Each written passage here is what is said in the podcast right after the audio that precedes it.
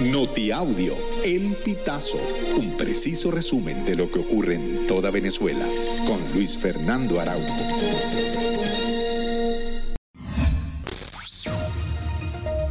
Amigos, bienvenidos a una nueva emisión del Notiaudio El Pitazo. A continuación, las informaciones más destacadas.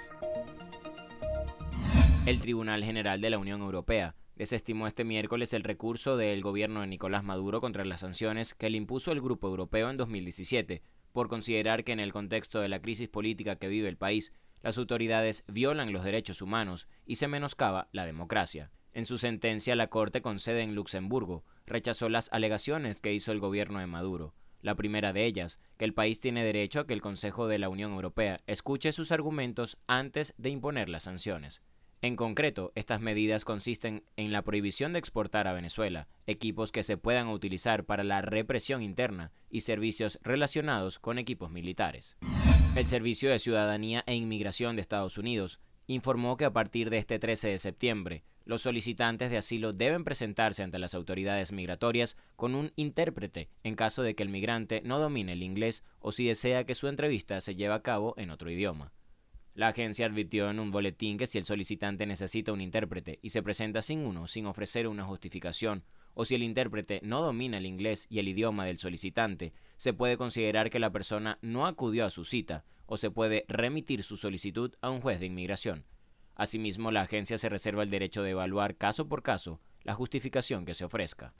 En horas de la tarde este martes se llevó a cabo la audiencia de presentación del periodista Luis Alejandro Acosta y el Ministerio Público le imputó tres delitos, según informó el Sindicato Nacional de Trabajadores de la Prensa. En el tribunal estuvieron presentes un fiscal de flagrancia, el del ambiente y la Fiscalía de Primera. Los delitos de los que acusan a Acosta son ejercicio de la minería ilegal en modalidad de promoción e incitación, ocupación de zonas protegidas e incitación a delinquir. La Organización de Naciones Unidas advirtió que más de 4 millones de venezolanos en América Latina requieren ayuda para cubrir sus necesidades básicas de alimentación, servicios médicos, educación y vivienda. Actualmente se registran 6.5 millones de refugiados inmigrantes venezolanos en 17 países de América Latina y el Caribe. El análisis muestra que muchas personas refugiadas en la región carecen de medios subsistencia estables, lo que dificulta su integración efectiva y su contribución a las comunidades de acogida.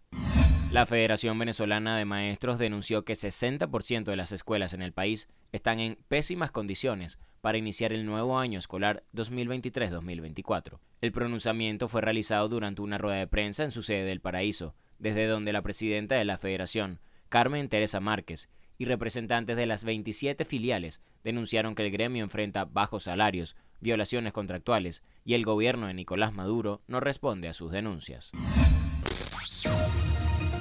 Y hasta acá llegamos con esta emisión del Notiaudio El Pitazo. Recuerda hacerte super aliado para mantener vivo el periodismo independiente en Venezuela.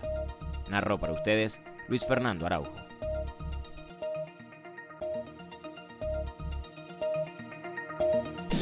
Estas informaciones puedes ampliarlas en nuestra página web